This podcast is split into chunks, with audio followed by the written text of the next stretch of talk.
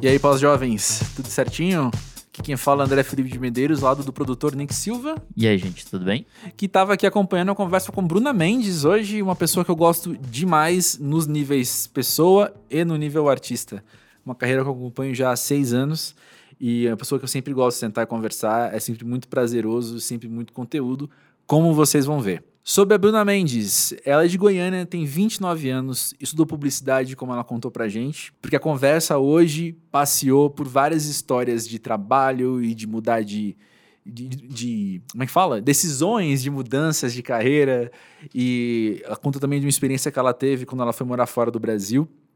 E a gente lê um depoimento que gerou toda uma conversa até filosófica sobre o que é você viver a partir do que os outros querem e a partir do que você tem como melhor para você. Ou seja, é um daqueles episódios do Pós-Jovem que conhece podcast, tá ligado que, ó, como é que fala? Pano pra manga? Um pós-jovem clássico. Um pós-jovem clássico.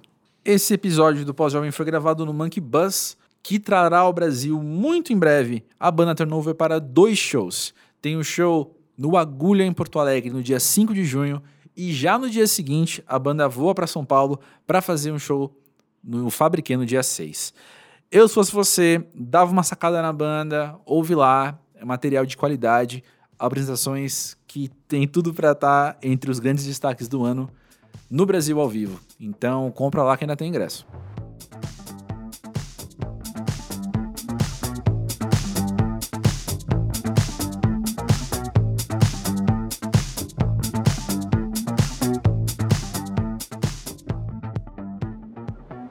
Bruna, diz aí, o que é ser pós-jovem para você?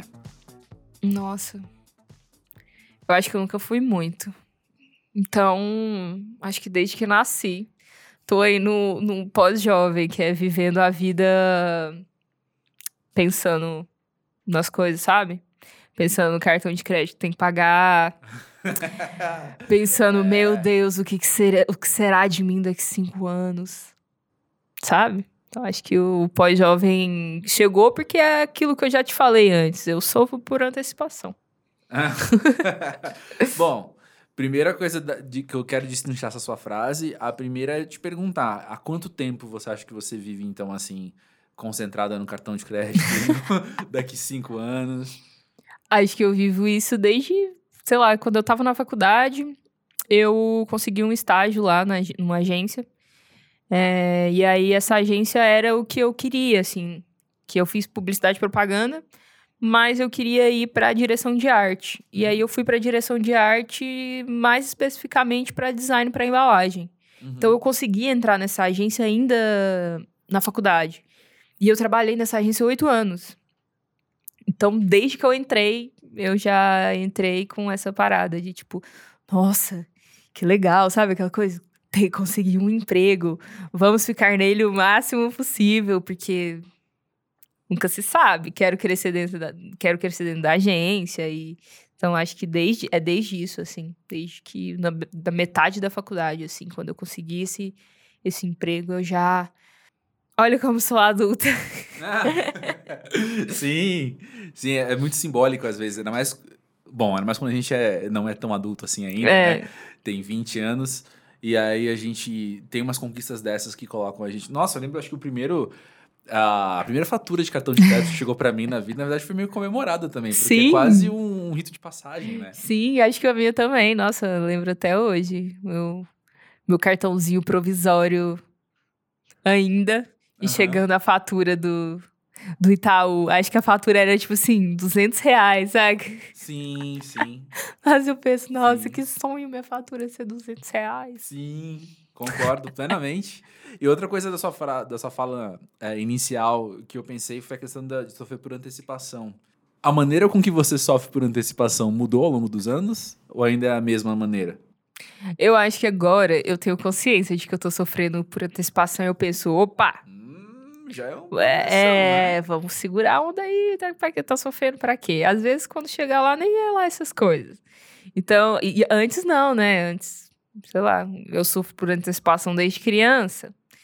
Então, as coisas só eram maiores, né? Tipo, eu lembro que era criança, eu sempre fui péssima em exatas. Uhum, Então é eu nóis. sofri antes da prova de matemática, assim, eu sofria no primeiro dia de aula, eu já tava sofrendo com as provas que seriam daqui três meses ainda, sabe? Então, tipo, eu só fui aprendendo que. a- a- só fui aprendendo que aquilo que eu tava sentindo, eu tava sofrendo, e nem às vezes nem podia ser lá grandes coisas. Só fui tendo consciência disso, assim. Uhum. Então, acho que isso eu, eu fui é, me sentindo melhor com o tempo, sabe? Tipo, Uhum. não, então, nossa, tô sofrendo pra quê? É. Sabe? Sabe que eu lembro. Hoje eu nem falo mais. Aham. Antes eu chorava, hoje eu só guardo. É. eu, eu sei que é só um, um momento. Você pode encarar de outra maneira, Sim. né? Eu tava lembrando quando você falava que eu lembro de sofrer por antecipação de TCC na faculdade. Eu lembro de no primeiro ano, pô, passei no vestibular, que era, foi um grande sofrimento. E aí parece que aí gerou, gerou outro já, que era. E o pessoal brincava, né? É, você viu como que é? Difícil entrar na faculdade, mas difícil ainda sair. aí eu pensando, meu, eu vou ter que fazer um TCC e tal, não sei o quê. Mal sabia eu que quando eu chegasse, então, no quarto ano, fosse fazer o TCC, primeiro, a progressão de fatos que te levam até lá já te deixam muito mais preparado, né? Sim. De outra maneira. Mas eu tava numa crise absurda, correndo pra terapia por outros motivos. Mal sabia eu que eu ia sofrer, não pelo que eu tinha previsto, mas ia sofrer pelo ineditismo das coisas. Sim. Ia sofrer pelas novidades que vieram depois. Sim, porque o que, o que a gente espera tá, tá ali, né? A gente prevê mil possibilidades e como sair delas também, né? Dos, desse, disso de sofrer. Tipo, Uhum. não. Ai, nossa, TCC. Mas até passar por isso, tem tantas outras outras coisas antes, né? Outras tipo, treta, né? é, falando disso de, de faculdade também, eu pensava muito nisso, assim, porque na faculdade de publicidade a gente tinha os projetos experimentais, que a gente Uhum. tinha que simular uma agência Uhum. e buscar o problema e resolver. E aí a gente fazia isso todo todo semestre. Só que lá nos dois últimos tinha tipo o principalzão assim, sabe? Que você tinha que fazer uma campanha inteira. E aí desde o primeiro período eu falei, nossa, meu Deus, o que será quando chegar lá, não sei o quê, vai ser, nossa, mas eu tô fazendo isso todo semestre. Por que, que eu tô sofrendo? Só é maior, né? Pois é. Mas é, é, é coisa de, de, de processo aí mesmo, né? Depois a gente vê que a gente sofre mesmo é no mercado de trabalho. Quero ver sair do mercado de trabalho chamado aposentadoria, né? Sim, sim. Nossa, in- é sofrimento. inclusive, é, aquelas, aquelas felicidades do proletariado, né? Eu abri meu aplicativo do, do PIX Uhum. E vi que esse ano eu tinha PIX para receber. Olha Então, olha só. que glória. Mês passado recebi um salário mínimo de PIS. Olha eu não estava só. esperando, só que o ponto é, nisso que eu entrei no aplicativo, ele te mostra quanto tempo falta para você aposentar. Hum. Falta a minha vida duas vezes para eu aposentar. Eu, eu... faltam, faltam uns 45 anos para eu aposentar. É isso. Aí meu sofrimento aí foi esse. Eu nem Pois tava é. pensando nisso. Pois é. Voltando a sofrer por antecipação, quero mudar de assunto logo. às vezes, eu lembro que quem brincou com, uma vez comigo foi na minha cabeça, assim, que o nosso problema é ter muita imaginação, às vezes, né? Porque chega uma. ah, um cenário chega pra mim e eu já consigo criar umas possibilidades com um grau de detalhamento tão refinado. Olha, eu tô de parabéns no cenário que eu montando na minha cabeça de- do que pode dar errado, sabe? Sim, pode fazer um roteiro, né? Você pode já Pois escrever é. de tamanha detalhamento de, de fato. É, é, eu consigo te descrever exatamente como as coisas podem dar errado. E eu, eu tenho aprendido ao longo do tempo a não só não ficar paralisado por esses medos que são total da minha cabeça, como por estar aberto, sinceramente, estar aberto a novos problemas. Sabe? Sim. Como eu falei do, do TCC lá, chega na hora, meu amigo, o problema é outro. Sim, no fim a gente vira o quê? Expert. Tem gente que. E, e resolver problema, né? Tem gente que é pago pra isso. Pra resolver problema. é, Então é meio que. Nossa, isso daí eu já. Tranquilo, já nem é mais problema uhum, chegar a esse ponto, sabe? uhum. Queria. Problema é uma definição muito subjetiva. Vamos começar por Sim. aí. O que eu vejo, o que eu vejo como problema, você pode ver como uma oportunidade. Não, tô brincando. Ai, Mas- Leo, olha, olha o coach aí. É, tô brincando, pessoal. Não, não, não desistam do pós-jovem. É, mas o que eu quero dizer é, o que às vezes eu vejo como problema hoje, é, daqui um tempo eu vou ver de outro jeito mesmo. Vai ser muito mais susto, vai ser muito mais tranquilo. É igual, sei lá, quando você leva um primeiro pé na bunda, a primeira rejeição da tua vida, e o teu mundo cai, a tua vida acaba. E aí depois de um tempo você leva um não, você fala, bola pra frente, sabe? É, assim, tem níveis também, né? Tem. É que eu sempre penso no pior. Imaginação fértil. Exatamente, eu sempre penso no pior. Pode ser que seja cada vez pior, mas tá aí uma terapia, né, que você pode fazer pra te mostrar que existem formas. Uhum. Ou às vezes você que tá causando também, né? Aquelas, né? A gente vai entrar aqui numas profundezas da. É, você pode ou ganhar, você pode ganhar ferramentas para lidar com as coisas e ou ferramentas para parar de criar essas, Sim. esses cenários, né? É, às vezes também. Aceito qualquer um dos dois. É, às vezes também eu acho que a gente. Mas isso também vai de um entendimento que você tem sobre você. Uhum, De da gente perceber que a gente sempre cai nas mesmas coisas. uhum. sabe? É, eu, eu percebo isso um tanto, assim. Que tem uns movimentos que eu sempre faço, Uhum. sabe? De. de a- a- talvez também de, de proteção mesmo, sabe? De, de, de se fechar não, nada acontecer. Uhum. Então a gente sempre faz esses mesmos movimentos. E aí, nesses mesmos movimentos, pode ser que a gente dá uma sabotada aí, É. né? Dá uma. Acho importante, inclusive, perceber essas, Mas essas repetições. pensando, Enquanto você fala isso, que olha só como esse lado da vida é um pouco ingrato. Você só vai ter isso depois de viver um tempo, né? Pra você perceber que você passa pelas coisas do mesmo jeito, você tem que passar pelas coisas, Sim. né? É, precisei aí de uns 30 anos quase pra eu perceber que eu fazia sempre os mesmos movimentos. É. Sofria pelas. Né, assim, tipo, eh, tinha esse movimento de sofrer por antecedência e, tipo. E pirar antes primeiro, sabe? Uhum. Acho que também à medida que você vai ficando mais velho, você saca que. Nossa, surtar é pior.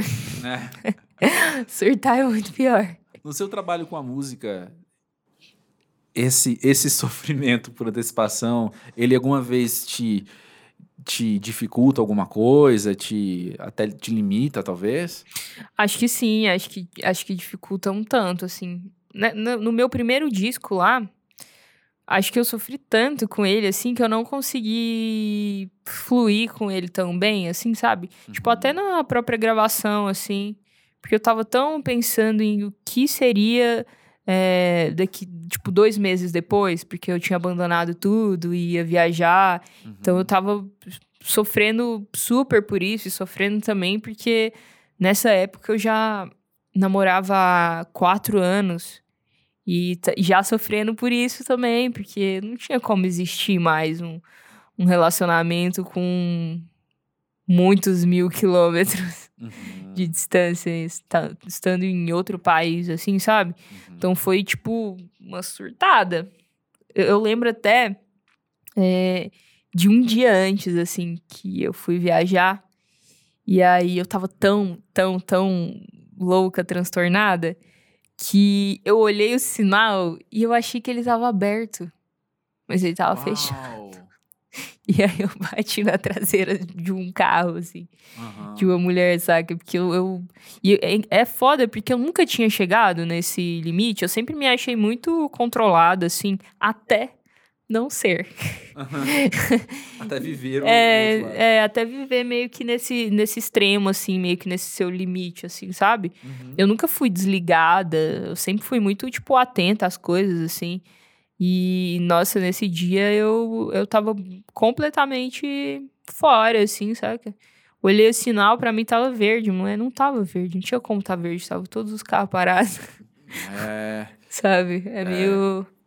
É Quando meio você louco. fala dessa viagem, foi pra Dublin que você Foi. Você ficou quanto tempo lá? Então, era pra eu ficar, eu sempre começo com isso. Era pra eu ficar, o meu planejamento, porque eu sempre planejo as coisas, é, era pra eu ficar dois anos. Aham. Daí eu fiquei dois meses. Qual que é essa história? Então, eu tinha essa, essa parada de tipo, não, vou pra lá. Eu posso ficar até dois anos com visto de estudante. Então, eu vou pra lá e vou estudar inglês e, tipo, vou deixar as coisas acontecerem. Tinha juntado uma grana, vendido muita coisa. É, dá pra segurar um tempo e aí depois eu vou conseguir emprego e, e fui super aberta e disposta. Tipo, não, eu vou lavar chão, vou limpar a casa, vou fazer qualquer coisa, saca? Uhum. Porque eu acho que esse é o momento, assim, eu tava com 20 e pouco, 25, sei lá. Uhum. É, eu acho que esse é o momento. E aí fui, fui nessa, assim. Só que chegando lá, eu sofri todos os dias da minha vida. Uau. Eu fui com um amigo meu que fez faculdade comigo e tal. E aí a gente. Aí eu falei, não, é, junto, indo com outra pessoa que já tem uma, um afeto ali, é mais fácil, né? Um Nossa, é, foi difícil para todo mundo. Nossa. Eu chorava todos os dias, chorava todos os dias e achava o pior lugar do mundo, porque eu fui, é, ia começar o inverno, eu acho, e tava chovendo muito, só chuva, só chuva. E a cidade é tipo, tipo Curitiba, assim. O momento que tem de sol, as pessoas ficam muito felizes. sabe?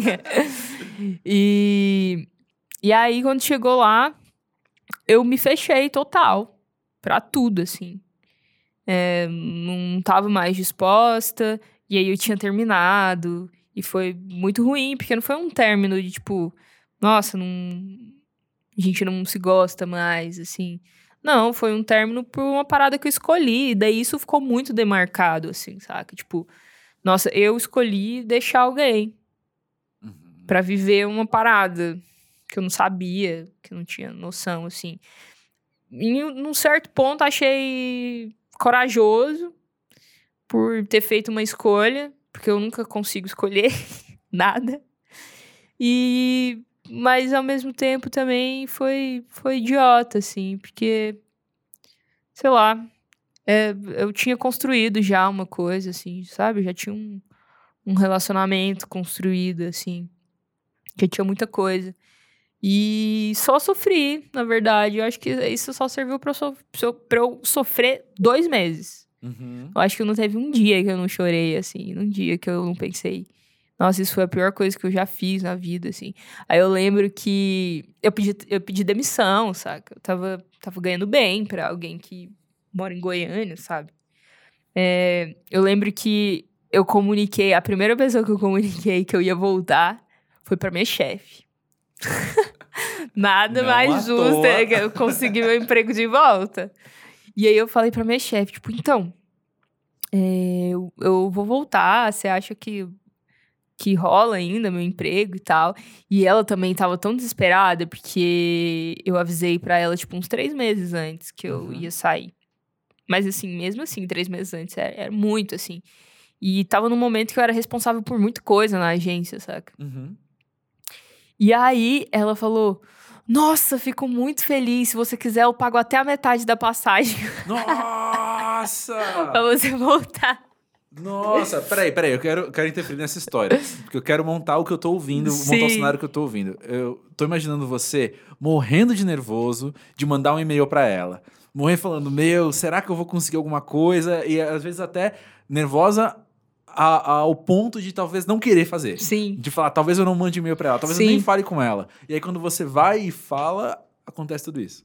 Exatamente. Daí ela falou: Nossa, se você quiser, eu pago, pago até a metade da passagem, porque tá muito difícil aqui. Uhum. Porque ela achou que conseguiria também. É- Era uma agência pequena, assim, que se saísse uma pessoa ia impactar muito, assim. E estava lá bastante tempo, como Tava você lá há falou, muito né? tempo, Então, é. E aí, mas no fim não foi necessário, porque eu já tinha a passagem de volta com prazo, só antecipei ela, assim. ah, E aí, a minha mãe até fala, tipo, ai, quando você viajou, não valeu nem o choro, porque voltou dois meses depois, o que eu sofri. Ela sempre fala assim, o que eu sofri antes. Nossa senhora, eu não podia ouvir falar que você ia viajar, que eu já começava a chorar. Você tem irmãos? Tenho, tenho, tenho uma irmã. E aí ela, ela sempre fala isso. Nossa, do- você foi lá pra Dublin não valeu nem sua chorada. Adorei essa frase. Não valeu a chorada de ninguém, né? Porque não valeu a dela, não valeu a minha. não- Ao mesmo tempo que e quem acompanha o Pós-Jovem desde a primeira temporada, a gente falou muito sobre crises na primeira temporada. E o grande ensinamento de veio o psicanalista, veio o psicólogo falar com a gente. E o grande ensinamento é: bora aproveitar a crise, porque crise manda a gente pra frente, manda a gente Uhum. pra cima, né? A gente Sim. cresce bastante com isso. Sim. Então, adoro a frase, não valeu nem o choro. ao mesmo tempo que a gente sabe que, pô, o que você cresceu ali Sim. não só nos dois meses, mas nas, nos resultados desses dois meses, é o que você não teria crescido aqui, É. de outro jeito, né? É, depois eu consegui ver, assim, né? Depois que você sai disso, você consegue ver. Então eu consegui ver que, tipo, valeu a experiência, porque nesse período eu nunca tinha morado com ninguém. Uhum. Dividido, assim, né? Com outras pessoas que não meus pais. Uhum. E eu morei nesses dois meses em quatro casas. A última casa que eu morei tinha 35 pessoas morando nela. Era um prédio. Era, era, era um prédio de três andares. Não era, era uma casa de três Aham. andares, uma casa imensa, assim. E a minha cama era o número 35. Sensacional. Era, tipo, acabou a casa, né? Daí você tem aquela parte de cima lá ainda. Puxadinho. É, eu, eu morei nesse, nessa, nessa cama, né? Porque Aham. era, era isso também. Eu tava muito acostumada a, sei lá, morar a vida inteira no mesmo lugar, quase assim, sabe? Uhum. Então eu tava muito acostumada com estabilidade. Eu sempre tive muito problema com isso, com mudanças, assim. Porque eu sempre vivi muito coisas, tipo, a longo prazo, assim, sabe? Sei. Sempre, sei lá, acostumei, assim. E aí, de repente, morar em quatro lugares diferentes, sendo que uma dessas casas, tipo, a, a menor quantidade de gente que eu morei nesse lá em Dublin foram sete pessoas, Uhum. sabe? Cenários totalmente diferentes. Sim, mesmo, é, né? e sacar essa convivência, e sacar que as pessoas vêm de outros lugares e culturas diferentes, e tipo, o que é muito estranho pra mim, que, sei lá, soava mu- muito grosseiro pra mim, pra outra pessoa era natural, Uhum. sabe? Uhum. E tipo. e- e sacar essas diferenças, assim. No fim, achei, tipo, valeu a pena. Foi legal pra sacar. É, achei corajoso. Isso hoje. Eu nunca faria isso, É, sabe? mas te molda pra vida, né? É, eu penso que hoje eu faria, na real, eu faria diferente. Eu, tipo, não largaria tudo. Eu tiraria férias, sabe? Mas, né, a, a, a primeira fase ali do, do ser adulto, né? Que você surta, joga tudo para cima e acha que é assim que resolve, né? Tipo, ai, não gostei. Vou embora. Vou embora daqui, não gostei.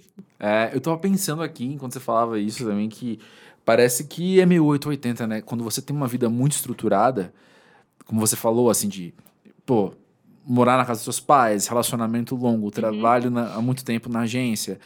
ahn, parece que é meio 880 da pessoa ou buscar muito essa segurança, ou despirocar e falar, não, vira do avesso, Sim, eu não aguento mais, eu preciso de coisas novas. sim. Parece que não, é muito difícil de ter, ainda mais talvez na cidade mesmo, quando o, o teu repertório está começando a se formar sobre o que você quer de Uhum. fato, né?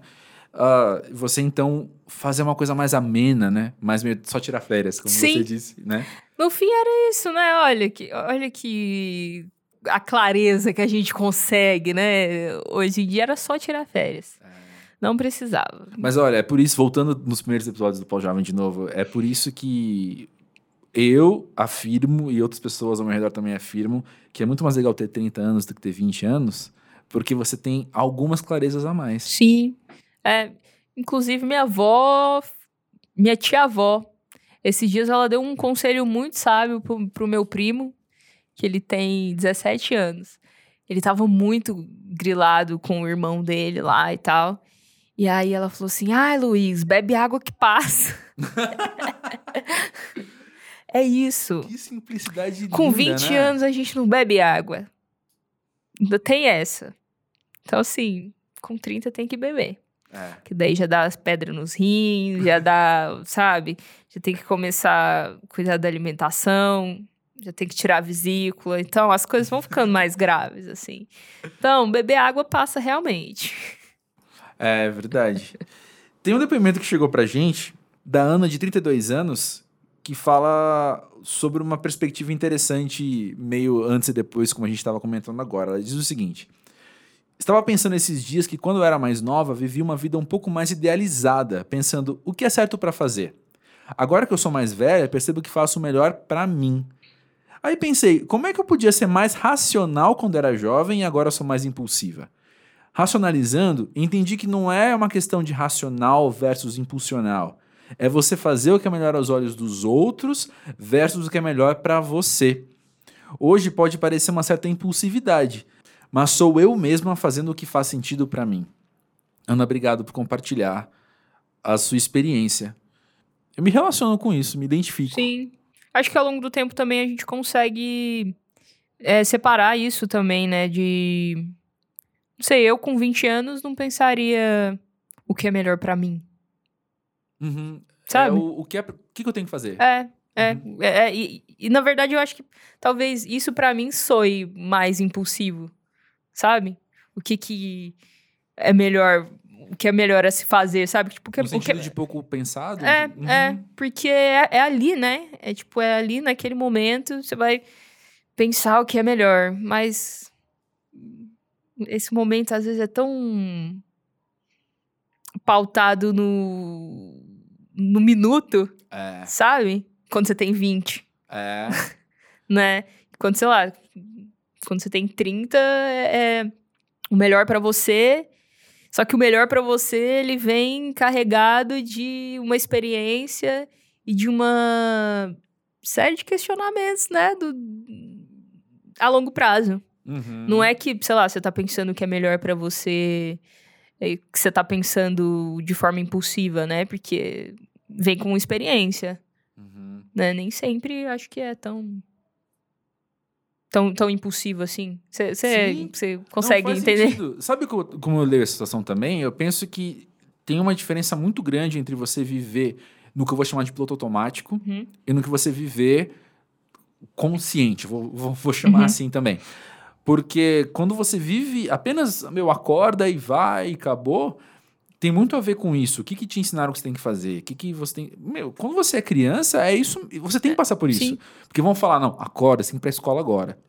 Você tem que, de fato, ir pra escola e talvez você, criança, não vai racionalizar o suficiente para chegar à conclusão de que, pô, de fato é importante eu né, investir, investir na minha educação. então, você precisa seguir o que estão falando para você fazer. É, até quando você é criança, te mandam tomar banho, cara. Sim. Sabe? Te mandam escovar o dente e tomar banho. E aí, com o tempo, você não toma banho pro piloto automático, Sim. sabe? Porque você entendeu. E tem hora que você quer tomar banho. Sim. Tem hora que você fala, não, meu, eu quero chegar em casa e tomar um banho. Sim. Que é um dos grandes prazeres da vida, inclusive, né? E, e essa é a diferença, assim, de você então parar e fazer as escolhas. Pô, mas o que, que me faz bem? O que, que eu, eu sendo eu, preciso? E o que, que eu sendo eu hoje preciso hoje, sabe? Porque Sim. a gente vai crescendo e contemplando também essas variedades de nós mesmos. Quem eu sou hoje tem muitos paralelos com quem eu fui ontem, mas também tem suas diferenças. Então eu já projeto, quando eu olho para os cinco anos seguintes, eu posso talvez sofrer um pouco menos, Uhum. porque eu falando assim, "Ih, mas é que eu já vou ser outra pessoa ali também. Então, deixa eu estar consciente agora e estar consciente no futuro também. Porque se eu tomar umas decisões, sei lá, numas minúcias de, do que, que eu vou querer daqui 10 anos, eu não sei o que Uhum. eu vou querer daqui 10 anos. É. Não tô falando de relacionamento a longo prazo, não tô falando de ter filhos, não Sim. tô falando dessas coisas. Essas escolhas a gente vai fazer pensa- independente Pensando, de quem é. a gente vai ser amanhã, né? Mas, sei lá, umas coisas um pouco menores de onde eu vou passar as minhas férias, Sim. sabe? Ou, ou se eu faço, eu uso esse dinheiro para fazer umas férias ou para fazer um curso. Sim. Tudo bem a gente estar concentrado um pouco mais no agora, consciente no agora e no que vai me fazer bem agora. Nem tudo é um investimento para o futuro, Sim. né? Nem tudo é o deixa eu seguir. Ah, então, e voltando no que eu te falo do piloto automático, eu cortei a frase no meio mesmo, gente. Eu sou assim, minha cabeça tá viajando. Muita gente ao nosso redor tá surtando porque viveu 30 anos no piloto automático. Sim. E agora tá virando falando: peraí, peraí, peraí, eu tinha a chance de não fazer isso? Peraí, você tá me dizendo que eu tinha a chance. E eu vou acrescentar uma camadinha aí. Existe também uma situação de violência muito grande nas relações interpessoais, porque tem muita gente que tá no piloto automático há muitos anos e quando olha pra você e vê que você não tá, reage Sim, negativamente. sim. Apenas. Porque, ô, como assim me foi exigido tudo isso? Eu cumpri direitinho e você tá aí agora indo trabalhar com Sim. música, hein, Bruna Mendes? Exatamente. É? É. Eu acho que o grande, o grande lance mesmo é essa consciência, né? Que a gente não tem com 20. A não ser que, sei lá, tem uns, uns millennials que estão surgindo aí que eles são Esse bem. Não é, foi o meu caso, não foi o seu. É, então. não foi. Mas é, eu acho incrível, inclusive, essa. Inclusive, o Pau Jovem tem muitos ouvintes de 20 anos. Então, são essas. Beijo pra todos vocês. Então, aí quando eu falo assim, eu não sei se, se faz tão sentido. Porque eu acho que eu falo, eu falo. Eu falo nessa consciência me imaginando com 20 anos. Uhum. Será que essa, essa galera tem, tem essa consciência já, assim? Então, Dessa- eu, vou, eu vou te contar uma coisa com embasamento teórico. Sim. o que é raro eu ter. Mas ô, tem aquele. Ah, já esqueci quem é o cara. Ele é historiador, né? O Hobsbawm, que fala que hoje em dia, as o que marcava gerações antes de ser 20 anos, hoje em dia é tipo 4 anos. Então a gente vira tio muito rápido, sabe? Nossa, Isso sim. de olhar e falar, pô, mas peraí, você tem então 10 anos a menos que eu, eu preciso entender que eu, no teu lugar, eu era de outra geração, o mundo era outro. Sim. Então, o que eu vou falar, o que eu vou projetar tem uma margem de erro muito grande aí, sabe? Porque pode ser que não valha tanto assim pra você, porque você tá com uma outra cabeça, de uma outra geração, num outro momento mundial, né? Cultural, zeitgeist total. Tem uma. Essa geração mais nova, quando eu vejo existindo, Uhum. assim, porque, sei lá, eu tenho contato com as pessoas da minha idade ou mais velhas. Mas eu vejo que eles são muito desprendidos, sabe? Que eles conseguem viver as, viver as coisas mais. Aí, talvez isso seja, assim, na minha geração, pensando com a minha cabeça, talvez isso me soe impulsivo. Mas não, isso é, isso é legal, assim, que eles conseguem ter mais disposição para as coisas e não se amarrar tanto numas coisas que para nossa geração ainda importava, sabe? Que é tipo, eu nunca pensei em não fazer uma faculdade, Pois é. sabe? Eu tenho o- o Crisley, que é o, o, o mais jovem que eu já me relacionei, assim, que ele tocava baixo comigo. Uhum. É, eu acho que ele tem 21 agora. Ele não pensa em, tipo, faculdade não serve pra ele, Uhum. sabe? Tipo, e, e tudo bem, ele tá vivendo a vida dele, tá construindo as coisas dele, consegue, é, faz, faz muito bem o que ele se propõe, saca? Uhum.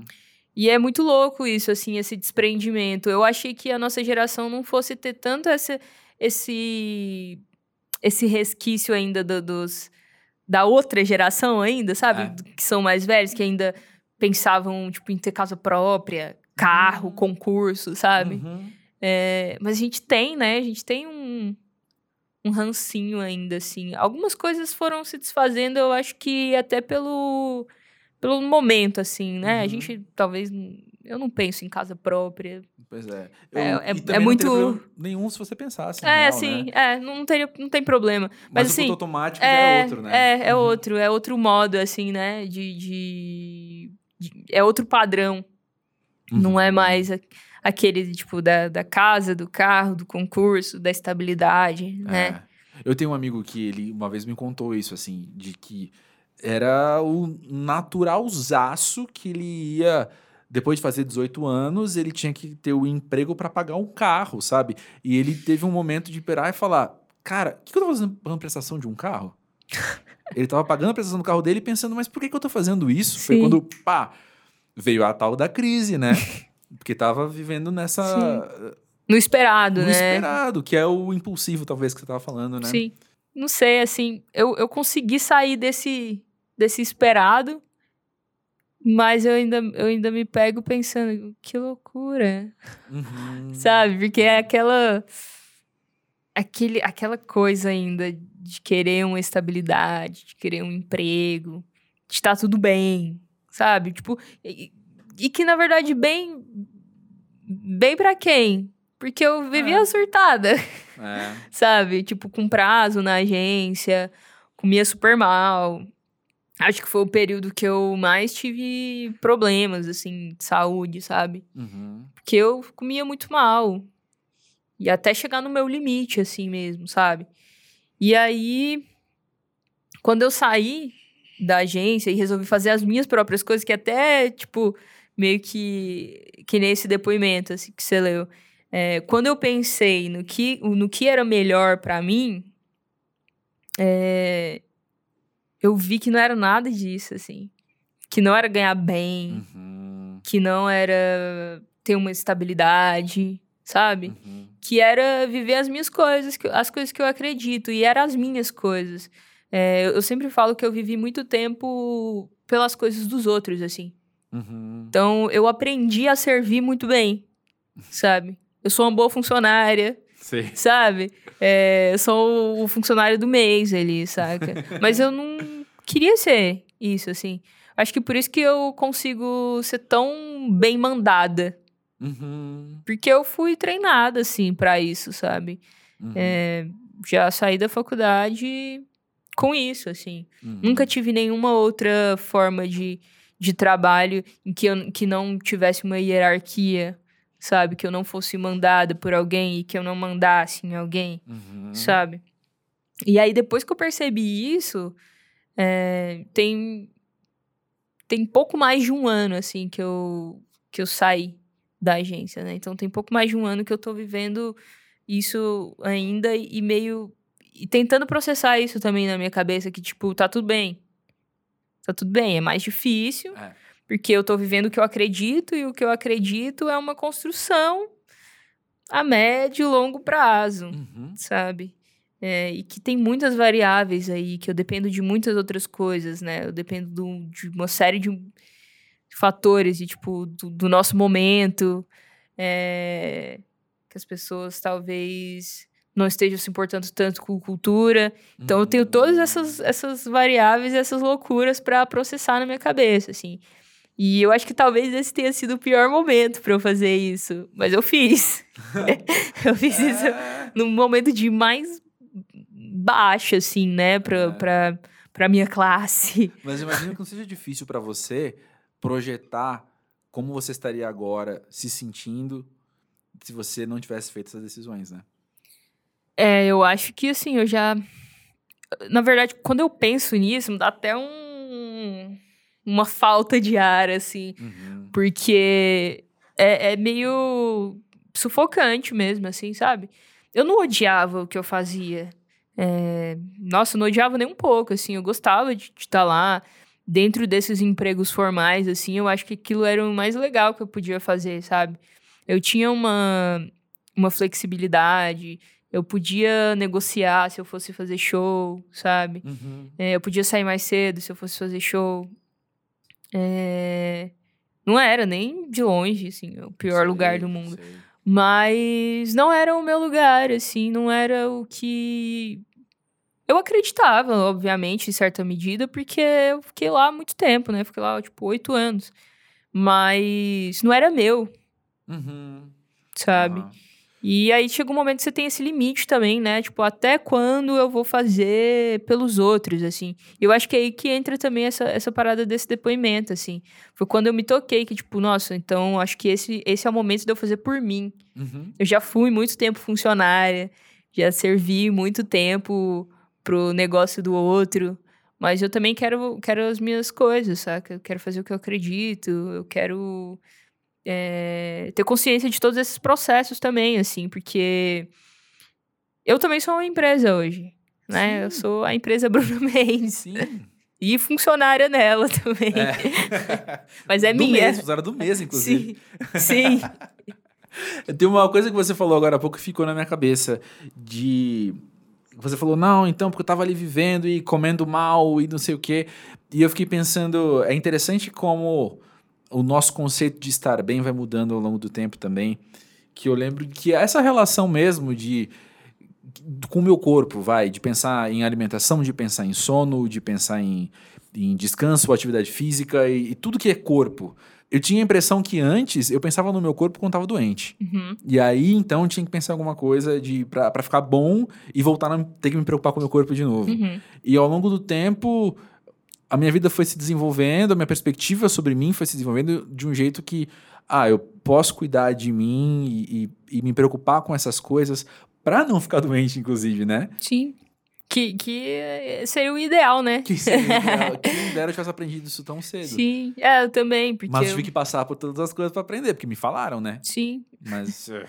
que É, eu sofri um, um- acho que em 2018, é, eu, eu sofri muito com isso em 2018, assim, porque foi o meu ápice do, do fazer tudo errado, saca?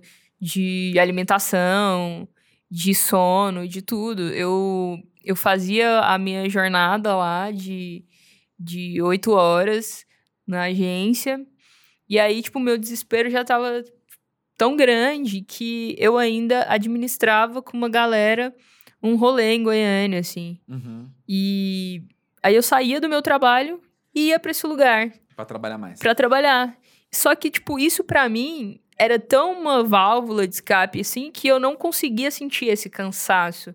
Porque eu gostava de estar lá, sabe? Porque era um, era um negócio meu também, era uma Sim. parada que eu acreditava. E, tipo, ia.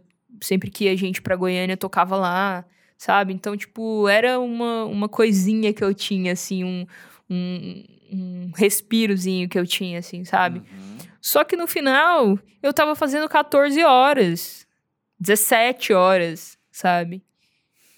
E aí eu atravessava a cidade pra ir pra minha casa depois, e aí eu dormia tipo 4 horas, acordava de novo e fazia tudo de novo, sabe? Uhum. E aí foi tipo o ano que eu mais me fudi inteira mesmo, assim, que eu fiquei doente, Uhum. e que eu tive que, tipo, parar e pensar assim, não, essa mudança aqui agora vai chegar e vai chegar com, com tudo, assim, porque eu, eu tenho que mudar toda a minha dinâmica de vida, Uhum. né? Uhum. É, não tô gostando de estar aqui na agência, de servir outras pessoas mais, de, de ser funcionária. É, quero viver as minhas coisas, chega de, de viver pelas metades, viver como hobby, o que eu acredito e o que é principal pra mim, assim, sabe? Tipo, é, eu viveria a minha vida inteira sem publicidade e propaganda, mas eu não viveria a minha vida inteira sem, a, sem meu rolê com música, saca? Uhum. Então isso foi meio que tipo é, uma parada assim principal pra eu tomar essa decisão assim, porque eu, eu pensei isso, tipo, nossa, eu viveria pra sempre sendo publicitária? Não. Sabe? Tipo, eu viveria pra sempre com música? Sim, É, sabe? sei. É meio, foi meio essa essa conta assim. Eu cheguei que eu cheguei. Eu gostei muito da maneira com que você colocou essa frase. Eu viveria sem música. Porque a música entra como uma entidade quase na sua vida. Que ela tá ali com você. Não é uma questão de você ser publicitária ou ser musicista, né? Sim. É uma questão de você se dedicar. É, pira minha, gente. Tô interpretando a fala dela, pegando uns simbolismos que eu tô enxergando aí. Porque aqui a gente faz crítica cultural em tempo real, ao vivo. Mas, é, entende o que eu quero dizer? Assim, uma coisa é você projetar sua identidade, outra coisa é você tá focando numa atividade, tá focando num, num- na entidade de música Sim. mesmo. E Ah. isso eu acho muito interessante. Porque ela vem também carregada com uma série de coisas, né? Porque quando eu, sei lá, penso, quando eu fui pensar pra fazer essa essa para ter essa decisão assim, foi que sei lá, na publicidade, por exemplo, é, o que que vem junto com ela assim? De, de impacto, de crescimento pra mim, de vida, Uhum. de experiência, do que eu posso ter de experiência. Eu só cheguei num ponto que eu teria com a, com a música também, que é tipo troca com pessoas, relacionamentos, sabe? Tipo, isso eu posso ter com música. É. Sabe? É, eu cresci muito nesse, nesse tempo é, na agência, que eu sempre falo que é, a gente, quando. que a faculdade, ela serve pra uma coisa, assim, que é te forçar a se relacionar com pessoas que você não se relacionaria. Concordo demais. Então tudo começa aí. Porque, né, inevitavelmente vão aparecer pessoas que você vai ter que, sei lá, fazer um trabalho junto, que você vai ter que, enfim, sabe? É, aí depois, quando você entra no mercado de trabalho, isso só aumenta. Porque às vezes você não acredita, sei lá, você vai ter um cliente lá e você não acredita em nada. Mas você tem que trabalhar, é seu trabalho. E você vai ter que se relacionar com ela, você vai ter que trocar com ela, sabe? Uhum. Então, acho que é, serve, serviu para isso, assim. Tipo, a faculdade serve para isso e a minha experiência nesse tempo todo na agência serviu para isso, assim. para entender que eu preciso aceitar o outro mesmo, assim. Uhum. Tipo, independente, sabe? Porque é o meu trabalho e... É, é isso, assim. Então, tipo, eu, eu poderia também ter essa experiência com música, Entendo. sabe? Então... Então, pra que que eu vou continuar com isso aqui? Foi, foi, Justo. foi meio, sei lá... Na hora... Na hora fez mais sentido. Não, repito pela sétima vez hoje. Você tinha que passar pra Sim. né, ter entendido isso. Entendo bem. A grande boa notícia pra gente que é pós-jovem é saber que a gente tem muito tempo pela frente ainda. Então a gente pode aprender essas coisas agora pra viver melhor nos Sim, próximos anos. Ah. E seguir aprendendo, obviamente, né? Um, nisso de relacionar com o outro, um, eu passei por um processo que eu sei que não é inédito, talvez você tenha passado por isso também, Bruna, que é eu ter amigos ao meu redor com ideais diferentes, Uhum. pessoas focadas em carreira com outros valores de carreira que eu tenho tal. E a questão não é eu aceitar que tudo bem eles serem diferentes de mim, mas a questão é eu entender que talvez não seja ok pra eles eu não ser assim, Uhum. sabe? E eu não tô falando de situações de violência como eu já citei aqui hoje, eu tô falando porque é amizade, é outra coisa, mas assim, eu me fez muito mal. Eu te- lembrei de um, de um episódio agora, eu, eu já tenho uns 26 anos assim, que pô, eu já trabalhava com jornalismo cultural há três anos, eu acho, nessa época. É, há três anos. E aí eu fui encontrar uns amigos que têm, como eu falei, valores de carreira diferentes. E um perguntou pra mim: "E aí, como é que tá aquele negócio de site lá?" E o outro riu. Nossa. E amigos muito queridos assim. Sim. E eu na hora só me veio assim do tipo não foi pro mal. Sabe, eu saquei assim, tipo, não foi pro mal. Não, não, não vou falar nada, sabe? Não Uhum. vou tipo me impor aqui por algum motivo assim. Mas eu percebi que quando a gente se encontrou da próxima vez, e conversei normal, falei, não, tá tudo bem, tá tudo legal, tá indo e tal. Quando a gente foi se encontrar a próxima vez, nessa situação de nós três estarmos juntos, eu lembro que eu fui com. Eu cheguei com escudo já, sabe? Uhum. Cheguei falando, e aí, vocês vão comentar de novo, sabe? Na minha Aham. cabeça, assim, já preparado. Comenta quase... de novo. É, ensaiando os Querendo, né? Eu no ônibus ensaiando os argumentos. O que, que eu vou falar se falar isso, né? E no fim, nem foi, porque também as pessoas vão.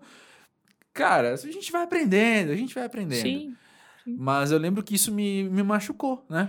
É, assim, acho que todo mundo que não segue esse, esse padrão já ouviu isso em algum momento, né? Tipo, ai, e as musiquinhas lá fazendo um show, É, sabe? Tipo assim, com. com As musiquinhas é muito É, finas, né? com uma parada de. Sei lá, cobrando um. Cobrando, você tá cobrando o quê, sabe? Uhum. É meio. Cobrando um. um- Enfim, cobrando. É, cobrando. Co- E eu não sei, eu sei que o que eu vou falar agora, a frase tá vindo na minha cabeça, ela. ela é o tipo de frase que eu ia querer desligar o telefone na cara da pessoa se me falasse isso, assim, jogar a bebida, assim, do lado da mesa, do lado da mesa. Mas é real, cara, que, pô, a gente pode comemorar as vitórias dos outros se as vitórias dos outros forem diferentes do que a gente- das vitórias que eu quero ter pra mim. Sabe? A Sim. gente pode comemorar isso, falar, meu. Sei lá, eu não tenho nenhum amigo que é corretor da bolsa, não sei, mas se, eu- se fosse o caso e o cara chegasse pra mim e falasse, meu, hoje a gente conseguiu ter um lucro de não sei quantos por cento, porque não sei o quê. Pô, que bom! Sim. Era o que você queria, você trabalhou pra isso e conseguiu. É, eu acho que é sensibilidade, né? Tipo, você ter. E, e nem precisa ser muito, é só um mínimo de sensibilidade pra sacar o que, que é importante pro outro, né? Assim. Até meu post lá que eu tava falando do, do Instagram, até foi sobre isso, assim, né? Porque. Sobre trabalhar com um amigo, né? Hum, Porque quando você trabalha com um amigo, ele sabe tanto quanto você é, o que, que é importante, né? O quão importante seu trabalho é e seu processo é pra você. Então, acho que é isso, é sensibilidade, né? Não é pedir muito. Só tipo, quando você tem um mínimo de sensibilidade, você consegue é, entender o, o que importa pro outro, né? uhum. E não, não menosprezar isso, assim. discussões filosóficas. Será que o respeito vem a partir de sensibilidade? Sabe, será que ele é um resultado da sensibilidade? Ou são duas coisas que podem caminhar? Não, eu acho que não caminha separadamente. Você- acha que caminha? Então, não sei. Porque, assim, você ter respeito por, por, por respeito, em algum momento eu acho que você vai. Foi só uma decisão fria que você É. fez de. É, assim, em algum momento você vai deslizar, sabe? É. Assim, em alguma coisa, você vai É. cair em alguma coisa, assim. Lá, a próxima vez que isso acontecer, você não vai respeitar, É. sabe? Tipo, mas acho que vem, é, acho que respeito é sensibilidade, né? Porque você tem que acreditar no, no, no outro, É. no caso, no que o outro faz, né? Pra se achar importante e respeitar, sabe? Uhum. Quando você fala, tipo, ah, sei lá, respeito muito o seu trabalho, é porque existe uma sensibilidade pra entender ele, né? Pra entender Uhum. o seu trabalho. Uhum. Mas na falta disso, talvez se a pessoa tivesse ferramentas de falar, ó, fale, sabe, fale respeitosamente, Sim. converse respeitosamente. Ah, no fim, você não precisa ser idiota com ninguém, né? Então, em outras palavras, é isso, concordo. Concordo muito com isso. E, e vendo pós-jovem também, e eu insisto nesse tipo de narrativa mesmo, porque eu acho importante demais a gente ter, que é, vendo pós-jovem, a gente entender as nossas idiotices, né?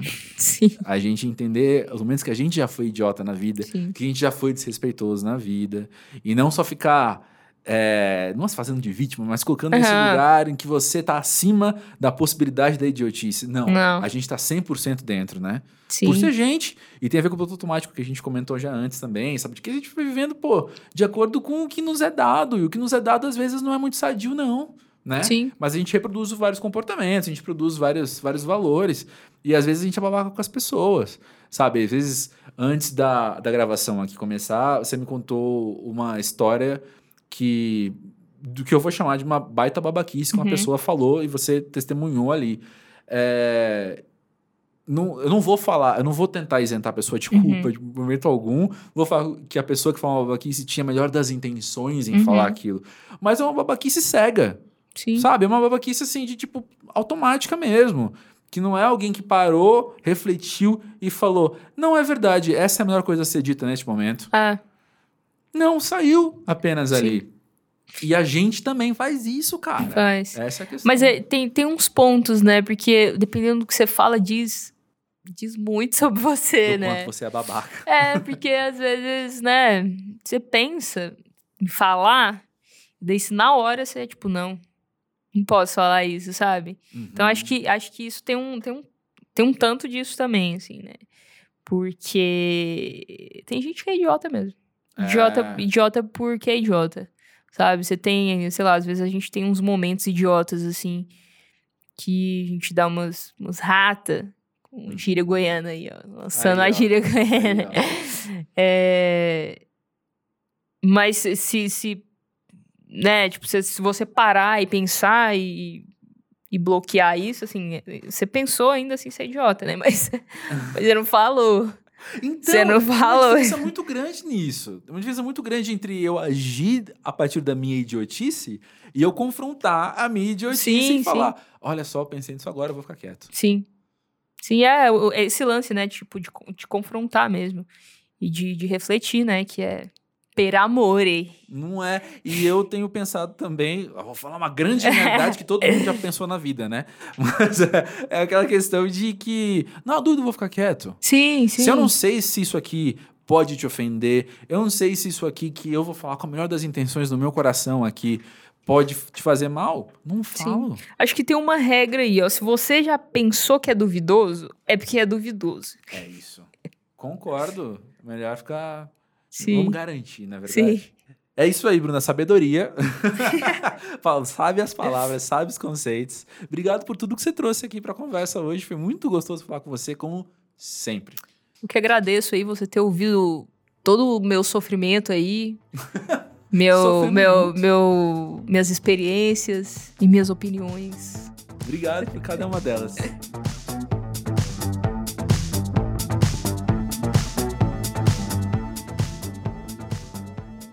Ah, pô, Bruna é muito querida, né? Sim, demais. Eu não conheci ela pessoalmente, apesar de já ter visto ela algumas vezes e já ter ouvido muitos discos dela. Mas de fato foi uma, conversa muito divertida, assim. Tá aqui acompanhando foi bem, foi bem legal. Pois é, e. Ô, Nick, legal que você estava com a gente dessa vez aqui. Nem sempre o Nick tá presente nas, nas conversas. Dessa vez foi bom estar com você aqui do lado. Sim, foi demais. É profundo e engraçado ao mesmo tempo, é o tipo de conversa que eu gosto. Ah, é o que o pós-jovem mais quer ser. Mas é o seguinte, assim como a Ana fez nesse episódio, obrigado, Ana. Pode contar pra gente uma coisa que você passou, uma reflexão que você teve, ou uma mudança de perspectiva, algo que mostre o seu amadurecimento. A gente quer crescer junto, vamos aprender uns com os outros. Manda aí pra gente no podcast pósjovem.com.br e dá aquele salve no arroba pós-jovem no Twitter e ou no Instagram. A gente está sempre por lá, fazendo umas perguntinhas, compartilhando umas ideias. E vamos nessa, vamos junto. Semana que vem, tamo aí de novo com mais episódio do Pós-Jovem. Valeu, gente.